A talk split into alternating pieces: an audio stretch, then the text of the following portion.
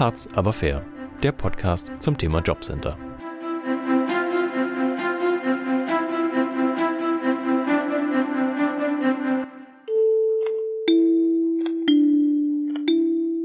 Herzlich willkommen und hallo. Also, da ist sie, unsere Senta Patsch, eine Kundin des Jobcenters.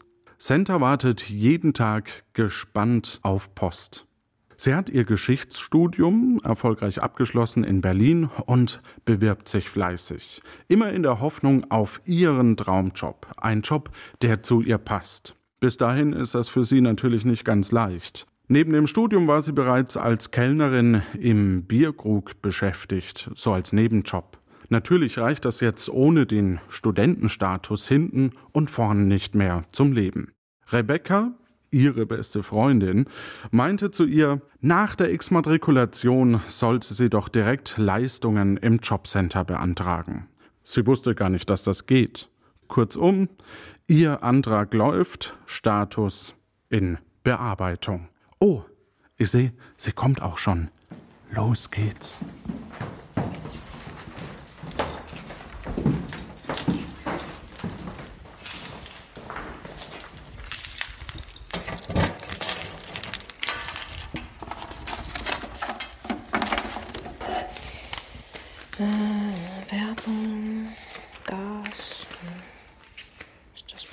Absage. Vom Vermieter, okay. Oh, Jobcenter, okay.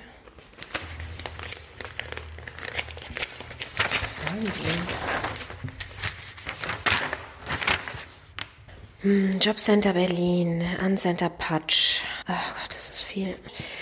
Aufforderung zur Mitwirkung, hä? Okay. Sehr geehrte Frau Patsch, Sie haben Leistungen zur Sicherung des Lebensunterhalts nach dem zweiten Buch Sozialgesetzbuch SGB II beantragt. Es ist zu überprüfen, ob und inwieweit für Sie ein Anspruch auf Leistungen besteht bzw. bestanden hat. Folgende Unterlagen bzw. Angaben werden hierzu noch benötigt. Hä? Aber ich habe das doch schon eingereicht.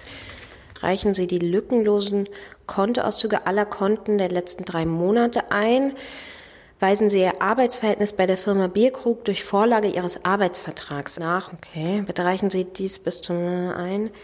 Bitte beachten Sie, wer Sozialleistungen beantragt oder erhält, hat alle Tatsachen anzugeben, die für die Leistungen erheblich sind und Änderungen in den Verhältnissen unverzüglich mitzuteilen. Paragraph 60, erstes Buch Sozialgesetzbuch SGB I. Hallo, Frau Müller. Haben Sie bis zum genannten Termin nicht reagiert oder die erforderlichen Unterlagen nicht eingereicht, können die Geldleistungen ganz entzogen werden, bis Sie die Mitwirkung nachholen. Paragraphen 60, 66, 67 SGB I. Dies bedeutet, dass Sie keine Leistungen erhalten. Hä, wie meinen die das? Mit freundlichen Grüßen im Auftrag. Hm, okay. Ich muss echt Bewerbungen schreiben. Du brauchst echt ein Jobcenter.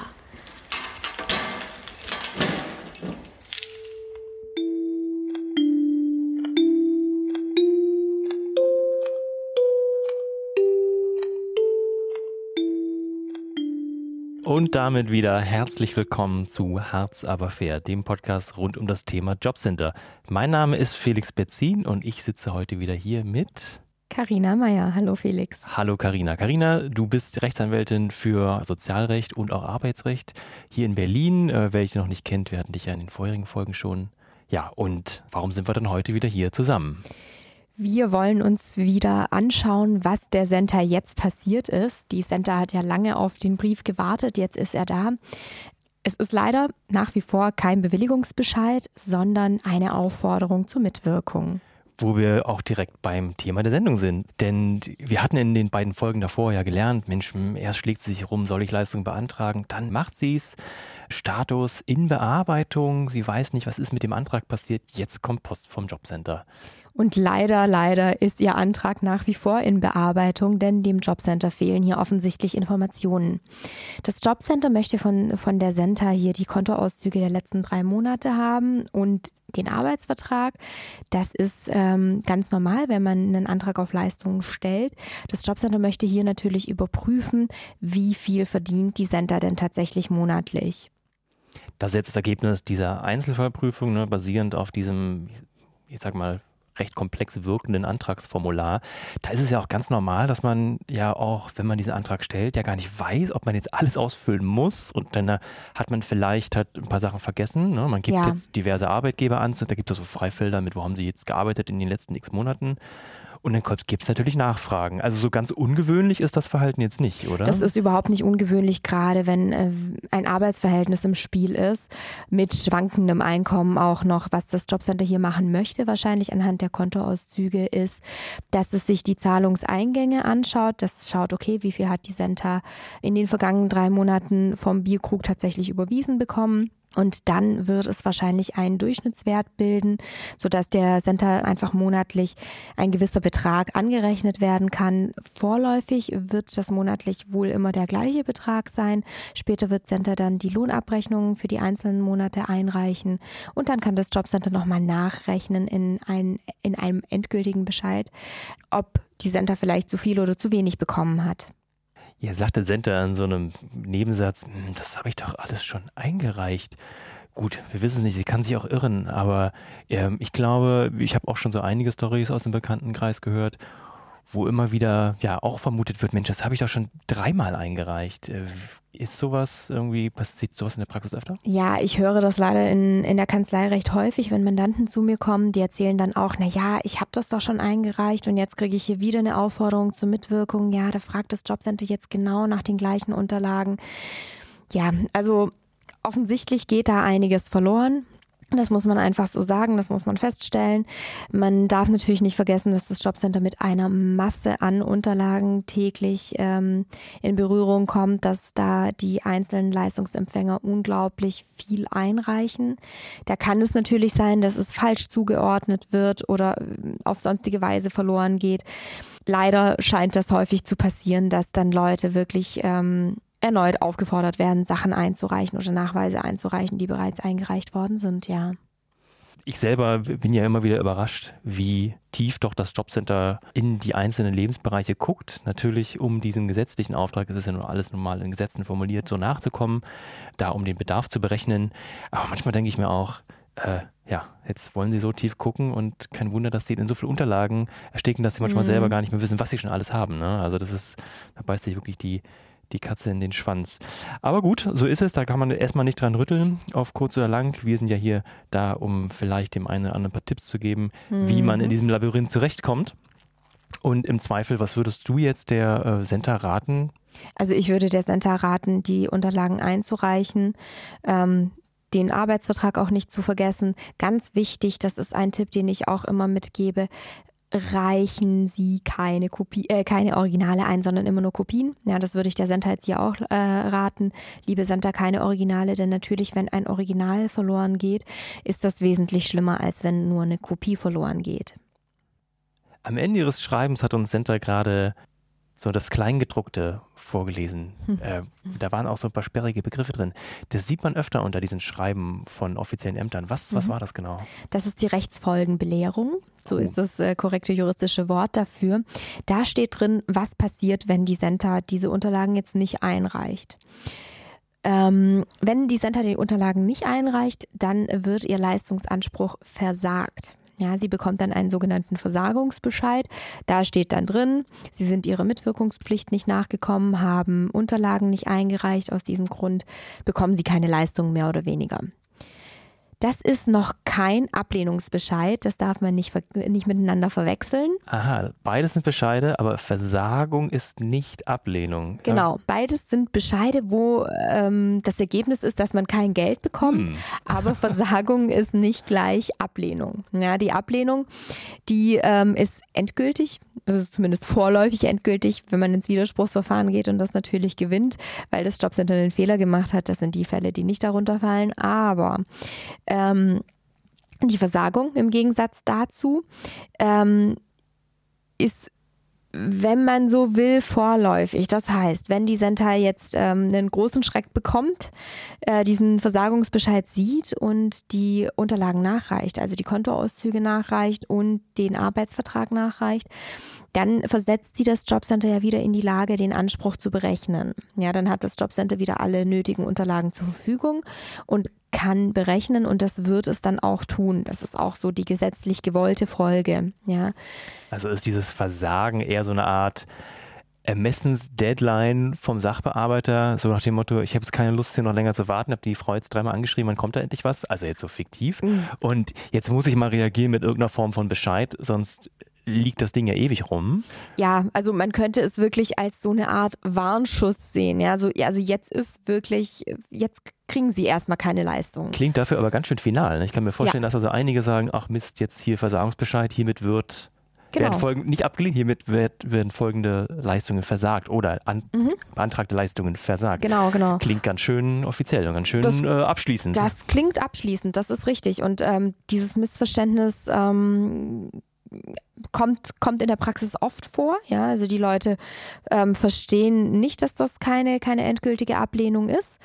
Da muss man dann einfach als Anwalt auch mal aufklären. Ähm, was man in der Konstellation begrifflich noch ein bisschen trennen muss, ist, es gibt neben dem Versagungsbescheid auch den Entziehungsbescheid. Der Entziehungsbescheid ist im Grunde genommen das Gleiche. Ja, also auch der Entziehungsbescheid sagt aus, so, Sie bekommen jetzt kein Geld. Ja, der einzige Unterschied ist, der Versagungsbescheid ähm, versagt einen Anspruch auf beantragte Leistungen.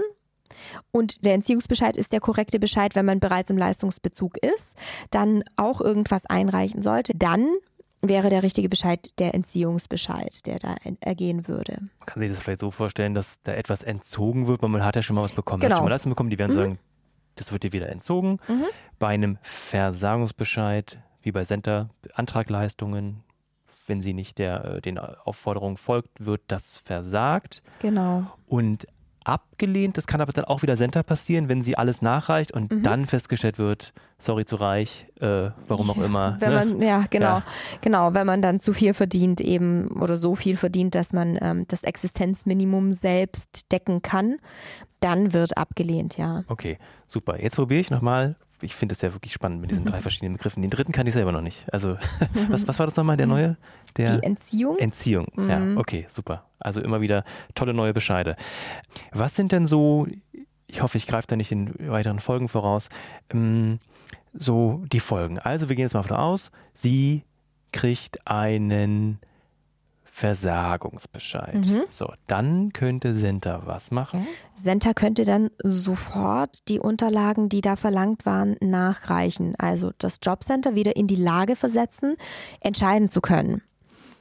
Muss man da grob eine Deadline für annehmen? Kann man irgendwie, oder gibt es da so eine, ja, einen Monat? Oder einfach kann sie das ein halbes Jahr später irgendwie wenn sie diesen Brief gefunden hat, nachreichen, schon längst einen Job hat und kriegt dann noch rückwirkend. Also ich weiß nicht. Schwierig. Also ich hatte mal den Fall, ähm, wo gegen einen Versagungsbescheid damals geklagt worden ist und dann am Ende des Klageverfahrens der, ähm, der Kläger die Unterlagen tatsächlich vorgelegt hat und das Jobcenter dann wieder in die Lage versetzt hat zu entscheiden. Und da kam dann eine, eine Entscheidung. Da hat das Jobcenter dann äh, über einen Zeitraum von vor drei Jahren entschieden. Ach was. Mhm, genau. Ja, also ich meine, in einer Situation, wie es, äh, wie die Centers sie gerade hat, ist natürlich schnelles Handeln ganz wichtig. Also ich denke nicht, dass die Centers da hier drauf ankommen lassen wird und abwarten wird, sondern sie wird die ähm, Nachweise vorlegen, so schnell wie möglich. Jetzt gibt es natürlich auch Ausnahmen, ja, ähm, und zwar wenn beispielsweise ein wichtiger Grund vorliegt, warum die Center jetzt äh, bestimmte Unterlagen nicht einreichen kann, ja wir denken da an solche Fälle wie es gab einen Wohnungsbrand und dieser, äh, dieser Arbeitsvertrag ist eben untergegangen, verbrannt, ja, dann kann sie den natürlich nicht einreichen. Dann muss man eben gucken, okay, wie kann man das auf sonstige Art und Weise nachweisen oder aber ähm, Thema Kontoauszüge.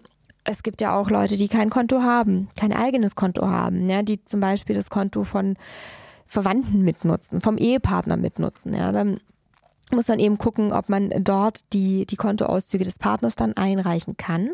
Da muss man allerdings aufpassen, denn da wird natürlich dann gleich wieder oder da werden Interessen Dritter beeinträchtigt sozusagen. Ne? Und ähm, Genau.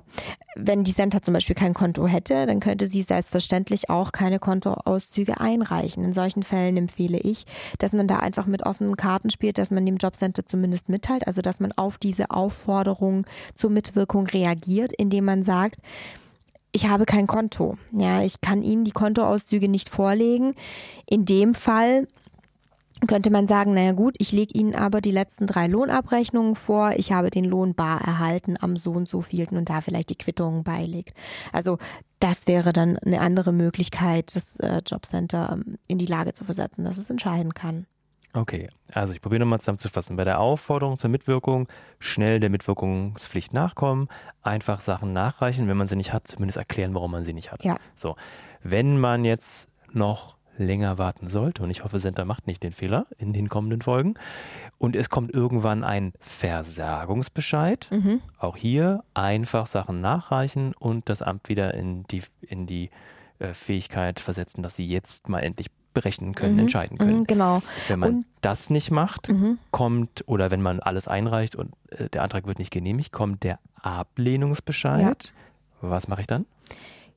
Den Ablehnungsbescheid äh, ganz aufmerksam durchlesen, überprüfen, gucken, hat das Jobcenter vielleicht irgendwo zu wenig oder zu viel berechnet. Sprich, hat es eine zu geringe Miete angenommen? Hat es aus Versehen zu viel Einkommen angenommen? Da werden wir dann nochmal dazu kommen, ähm, wenn die Center ihren Bescheid dann bekommt, worauf man achten sollte und wie so ein Bescheid überhaupt aufgebaut ist. Was es zur Versagung vielleicht noch zu sagen gibt, ist ähm, folgender Punkt. Wenn zum Beispiel die Center einen wichtigen Grund hatte, ich habe es eben erwähnt, weshalb sie dieser Mitwirkungs Pflicht nicht nachkommen konnte. Oder mal angenommen, die Center hat das Ganze fristgerecht eingereicht und das Jobcenter ähm, hat die Unterlagen verloren, ja, dann sollte man natürlich ins Widerspruchsverfahren gehen und äh, mitteilen, ich habe die Sachen aber eingereicht. Und Widerspruchsverfahren, ich weiß, da kommen wir auch noch später zu. Mhm geht jetzt wie, also brauchen wir da schon einen Anwalt für? Nö, ne? Nicht zwingend, nee. Eigentlich, also es ist natürlich so, Versagung, Entziehung, Ablehnung, du hast es gerade schon selbst erwähnt, das wirkt alles sehr, sehr kompliziert. Ähm, wenn man sich unsicher ist, kann man sich da natürlich anwaltliche Hilfe holen, man muss es aber nicht. Also es ist nicht Vorschrift, es gibt keine gesetzliche Regelung, äh, wie zum Beispiel im Zivilrecht, ja, ab dem und dem Streitwert ist ein Anwalt Pflicht oder ab dem und dem Gericht ist ein Anwalt Pflicht. Das ist im Sozialrecht ähm, Erstmal nicht so, erst recht nicht, wenn es um dieses Widerspruchsverfahren geht. Im Widerspruchsverfahren bekommt ja ähm, die Behörde erstmal die Chance, ihre falsche Entscheidung zu, äh, zu korrigieren, ja, indem sie dann einen Abhilfebescheid erlässt. Aha. genau. Ähm, das ist also so ein behördeninternes Verfahren und dieser Widerspruch muss auch nicht perfekt formuliert sein. Es gibt gesetzlich nicht mal die Pflicht, den Widerspruch zu begründen. Ja, eigentlich würde es reichen, wenn die Center die Konstellation hätte. Sie hat jetzt diese Unterlagen eingereicht, war beispielsweise persönlich beim Jobcenter, hat sich ähm, hat die Unterlagen abgegeben, hat sich dann den Empfang bestätigen lassen durch einen Stempel beim Jobcenter mit Datum und Unterschrift des Mitarbeiters idealerweise und hat also einen Nachweis darüber, dass die Unterlagen tatsächlich zugegangen sind, also angekommen sind. Ähm, dann sollte sie einen Widerspruch schreiben und sollte das auch in die Begründung reinschreiben, ja, dann kann sie es ja nachweisen. Ähm, ansonsten äh, reicht im Grunde genommen, hiermit erhebe ich Widerspruch gegen den Bescheid vom so und so vielten. Ja, man hat da ja diese BG-Nummer, dieses Aktenzeichen vom Jobcenter.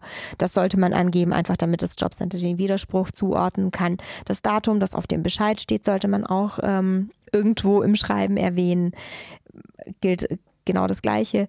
Ähm, das muss halt zuordnenbar sein. Gut, also da gibt es keinen speziellen Antrag. Ich nehme, nee. also wenn ich nur Zettel und Stift habe, ein weißes genau. Blatt, ansonsten setze ich mich an mein Textverarbeitungsprogramm am Computer und schreibe hier Widerspruch zu Ihrem Bescheid vom XY, hier ist meine BG-Nummer. Mhm. Bin ich nicht mit einverstanden. Und das also man muss noch nicht mal begründen, ne? Einfach man so. muss eigentlich noch nicht mal begründen, ja. Wichtig ist nur, das darf man nicht vergessen, das hatte ich auch bereits erwähnt, aber ich erwähne es gerne immer wieder, handschriftlich unterschreiben, denn sonst ist die vorgeschriebene gesetzliche Form nicht gewahrt gewahrt.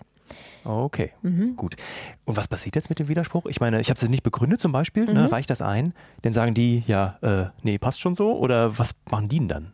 Naja, dann gucken die, okay, haben wir vielleicht äh, irgendwo einen Fehler gemacht. Dann machen die eine Prüfung es gilt der sogenannte Amtsermittlungsgrundsatz. Aha. Genau, das bedeutet, die Behörde hat ähm, nochmal zu überprüfen und zu ermitteln, ob da nicht vielleicht wirklich ein Fehler passiert ist. Ja, zum Beispiel in der Widerspruchsstelle stellt der Mitarbeiter dann fest, dort landen die Widersprüche. Ah, also es geht gar nicht zu dem Sachbearbeiter zurück, sondern idealerweise in eine andere Abteilung. Genau, genau, ah, in die ah, Widerspruchsstelle. Und sehr gut. Genau. An, mal angenommen, also die Widerspruchsstelle holt sich natürlich dann die entsprechende Akte, schaut rein und siehe da, da tauchen dann plötzlich die Kontoauszüge auf. Ne? Und dann stellt die Widerspruchsstelle fest, okay, dieser Versagungsbescheid ist zu Unrecht ergangen, hebt die Entscheidung natürlich auf und verschafft dann mit diesem neuen tollen Bescheid eine wie hast Abhilfe. oh mein Gott, diese juristischen Wörter. Die werden uns hier noch lange begleiten. Gut. Ja, vielleicht noch ähm, ein Satz zum Widerspruch. Ähm, wichtig ist, dass man die Frist wahrt, ne? weil sonst ähm, wird der als verfristet zurückgewiesen. Das will man ja nicht. Immer ein Monat am besten und das ist das Allersicherste ab dem Datum, das auf dem Bescheid steht. Ein Monat ab dem Datum. Genau, also mal angenommen, man hat den Widerspruchsbescheid am 4.4. bekommen, dann ist der 4.5. das Fristende. Karina, als ich dich gerade gefragt hatte, ob man diesen Widerspruch eigentlich ja, alleine machen kann und einen Anwalt braucht, hast du ja beschrieben, dass man das so oder so machen kann. Was macht man denn, wenn man jetzt feststellt, Mensch, ich blicke nicht mehr durch, ich habe hier einen Bescheid, mhm ähm, ja, da gibt es ja noch das Mittel der Beratungshilfe und ich werde das hier wahrscheinlich noch öfter im, im Podcast erwähnen, weil ich das so ein, so ein tolles Werkzeug finde, einfach für den ähm, normalen Menschen im Umgang mit Behörden. Ja, was, Genau, also könnte man den hier sich hier auch holen? Also Center glaube ich nicht, ne? also ja, die Center noch nicht. Bei der Aufforderung zur Mitwirkung ähm, kriegt die Center noch keinen Beratungshilfeschein, denn damit hat sie ja im Grunde genommen noch keine negative Rechtsfolge. Damit ist ja noch nichts, noch nichts eingestellt, noch nichts, ähm, noch nichts abgelehnt. Ja, das kann sie dann erst machen, falls tatsächlich ein Versagungsbescheid kommen sollte. Ja, dann kann sie mit diesem Versagungsbescheid ähm, idealerweise natürlich innerhalb der Frist der einmonatigen Widerspruchsfrist kann sie zum Amtsgericht gehen ähm, und dort zum einen ihre finanziellen Verhältnisse darstellen, sagen, sie kann sich keinen Anwalt leisten und ähm, einen Beratungshilfeantrag stellen vor Ort. Dann wird ihr im Ergebnis der Beratungshilfeschein ausgestellt. Wie das funktioniert, haben wir ja in der letzten Folge schon mal beschrieben. Da wird es nochmal eine Sonderfolge dazu geben, weil das einfach sehr, sehr wichtig ist. Ja ich kann es auch nicht oft genug mhm. betonen, auch wie wirklich wie einfach das ist. Ich habe das selber schon gemacht. Man muss auch, wie gesagt, keinen, nicht mal einen Fall mit dem Jobcenter haben. Das kann alles Mögliche sein. Und auch hier Tipp an die Hörer, einfach mal erkundigen, wie es vor Ort läuft. Jedes Amtsgericht handelt das ein bisschen anders, aber mhm. ich habe hier in Berlin äh, die Feststellung gemacht, dass es nur zwei Amtsgerichte, das geht hier nach Bezirk, Stadtteil, dass nur zwei Amtsgerichte vorab eine, eine Terminsvereinbarung wollen. Mhm. Das kann man sich so online klicken. Bei allen anderen kann man zu den Sprechzeiten einfach hingehen. Man muss keine Formulare ausfüllen. Die gibt es alle mal im Web zum Runterladen. Ja. Von jedem Amtsgericht kann man da so ein Formular runterladen. Das ist nur, wenn man das Ganze per Post beantragt, ohne persönlich hinzugehen. Wenn man alle Unterlagen hat und auf der Webseite steht, was man da so mitbringen soll, mhm. einfach einsacken, hingehen, Bescheid mitbringen. Ich habe ein juristisches Problem, man muss es nicht begründen. Es reicht tatsächlich, ich habe hier ein Beispiel, ein Bescheid den genau. verstehe ich nicht. Ja. Ich bräuchte anwaltliche Beratung. Das war's. Und wenn dann alle anderen äh, Faktoren erfüllt sind, äh, hier gibt es eine kurze Ein ähm, auch Einkommensprüfung und Vermögensprüfung. Das geht halt so mit den letzten drei Monaten der Kontoauszüge. Hat man eben bei. Die gucken da kurz rauf, ziehen sich keine Kopien, sagen alles klar. Äh, es gelten ähnliche Grenzen wie, ich sage mal, Hartz IV. Also wer sich in dem Bereich bewegt, kriegt ich als Laie gesprochen, fast automatisch so einen Beratungshilfeschein. Und mit dem kann man dann zu allen Anwälten, mhm. die das akzeptieren, gehen. Karina, ja. du meintest letzte Mal, im Sozialrecht ist das gang und gäbe. Ja, also, genau. Ne? Also im Sozialrecht ist das eigentlich üblich, dass man da die, die Beratung und ähm, falls nötig dann auch das äh, Vorgehen gegen, die, gegen den Bescheid über die Beratungshilfe abrechnet. Für ähm, eine Klage die sich dann an das Widerspruchsverfahren anschließen würde, ähm, müsste man dann nochmal was anderes beantragen. Das ist die Prozesskostenhilfe. Man kann sich das so vorstellen, dass das dann einfach das entsprechende im Gerichtsverfahren ist, ja, die Beratungshilfe sozusagen im genau. Gerichtsverfahren. Das macht aber in der Regel der Anwalt genau. und der Mandant Betroffene liefert nur die Unterlagen ja. zu, weil das ist ein bisschen komplizierter, macht der Anwalt, also auch hier als Betroffener äh, muss man sich nicht vorscheuen und wenn diese Hilfe nicht gewährleistet wird, dann kann man sich ja immer noch entscheiden, vielleicht die Anklage oder die das Klageverfahren zurückzuziehen, richtig? Ja, richtig. Also die Möglichkeit gibt es allerdings, ähm, wenn man als Anwalt das Gefühl hat, okay, nee, ähm, der Bescheid ist falsch, der Widerspruchsbescheid ähm, hat hier nicht geholfen, ja, der Widerspruchsbescheid äh, ist genauso falsch, dann geht man natürlich ins Klageverfahren und man rät den Mandanten ähm, dann auch dazu, ins Klageverfahren zu gehen. In der Regel kriegt man dann dafür auch äh, die Prozesskostenhilfe. Die Prozesskostenhilfe hängt zum einen von den finanziellen Verhältnissen ab zum anderen von den Erfolgsaussichten des Falles. Ja. Ähm, Prozesskostenhilfe kann allerdings abgelehnt werden, wenn zum Beispiel der Kläger oder die Klägerin die Nachweise nicht einreichen. Ja. Und in solchen Fällen muss man dann als Anwalt gucken, was macht man? Ja, geht man dieses Risiko ein, dass man sagt, naja gut, ähm, ich gewinne den Fall sowieso. Ja.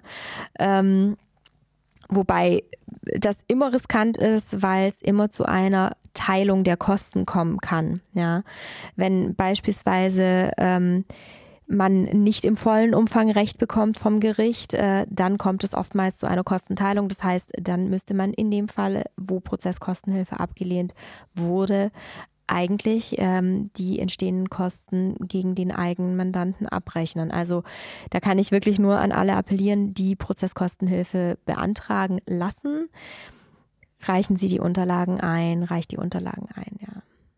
Sehr gut. Okay, wir sind jetzt ein bisschen äh, vorausgesprungen. Ich schließe mal so ein paar Klammern. Wir springen zurück, denn Senta hat noch gar nichts zum Anfechten. Ja. Sie hat ja lediglich heute eine Aufforderung zur Mitwirkung bekommen. Richtig. Gut, das ist ähm, ja ein ganz normales Mittel, wie wir festgestellt haben. So richtig viel falsch kann man nicht machen, es sei denn, man, man reicht nichts nach. Aber selbst dann sind wir ja schon gerade eben auf die nächsten Schritte vorbereitet. Dann bedanke ich mich an dieser Stelle wieder für die tollen Rechtstipps hier bei uns im Podcast. Danke an Rechtsanwältin Karina Meyer. Sehr gerne. Und äh, danke auch an alle Hörer und das Feedback, was wir bisher bekommen haben. Das ermuntert uns wirklich sehr weiterzumachen. Danke für die vielen Twitter-Follower und auch die Kommentare im Blog. Wenn euch was einfällt, immer, immer gern gesehen.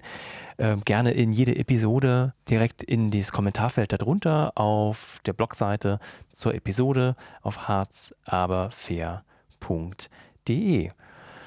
Gut, dann äh, ja, kleiner Ausblick. Es wird in diesem Podcast auch reine Sonderfolgen geben, so ganz ohne Center, wo wir uns ein Thema mal ein bisschen näher beleuchten, ähm, zusammen mit ähm, Experten. Die können auch variieren. Ich habe da so einige Sachen in Planung. Also einfach immer wieder reinschauen bei uns. In diesem Sinne, recht schönen Dank und auf Wiederhören.